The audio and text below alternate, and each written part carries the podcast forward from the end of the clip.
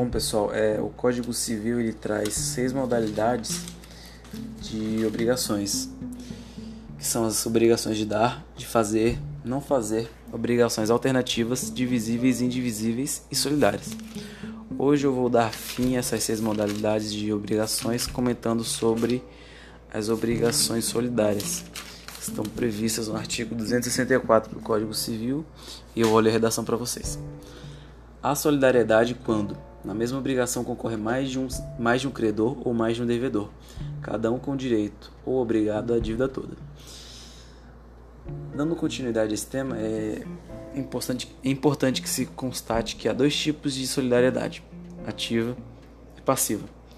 Na solidariedade ativa, acontece quando uma obrigação de dar, fazer, de pagar, etc., existe mais de um credor e cada um desses credores tem direito a exigir a dívida inteira do seu devedor. Exemplo: José, Pedro e Ricardo são os credores de uma relação, são os polos ativos de uma relação. E Maria é a devedora, ela é o passivo da relação. Maria fez um empréstimo solidário de 30 mil reais com essas três pessoas: José, Pedro e Ricardo. Há três credores, mas é como se fosse um, porque na modalidade na solidariedade, Maria ela deve 30 mil, mas cada um deles pode cobrar essa dívida inteira. José pode cobrar, cobrar os 30 mil de Maria, Pedro pode cobrar os 30 mil de Maria, e Ricardo também pode cobrar esses 30 mil. Se a obrigação não for solidária, cada um desses três credores poderiam exigir apenas 10 mil.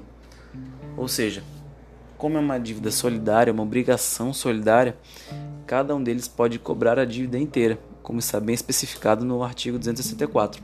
E aí, após a Maria tiver pago esses 30 mil, aí o, qualquer um deles que recebeu esse valor integral vai fazer a divisão entre os outros dois credores. Na solidariedade passiva, trata dos devedores. Existe mais de um devedor e cada um deles é obrigado e responsável pela dívida toda. É o inverso da solidariedade ativa. A solidariedade também quando na mesma obrigação concorre mais de um devedor, sendo que cada devedor é obrigado pela dívida inteira. Ou seja, digamos que agora Maria seja a credora e José, Pedro e Ricardo sejam os devedores. E eles contraíram uma dívida, uma, uma obrigação solidária, um empréstimo de 30 mil. Maria pode cobrar os 30 mil de José, pode cobrar os 30 mil de Pedro, pode cobrar os 30 mil de Ricardo.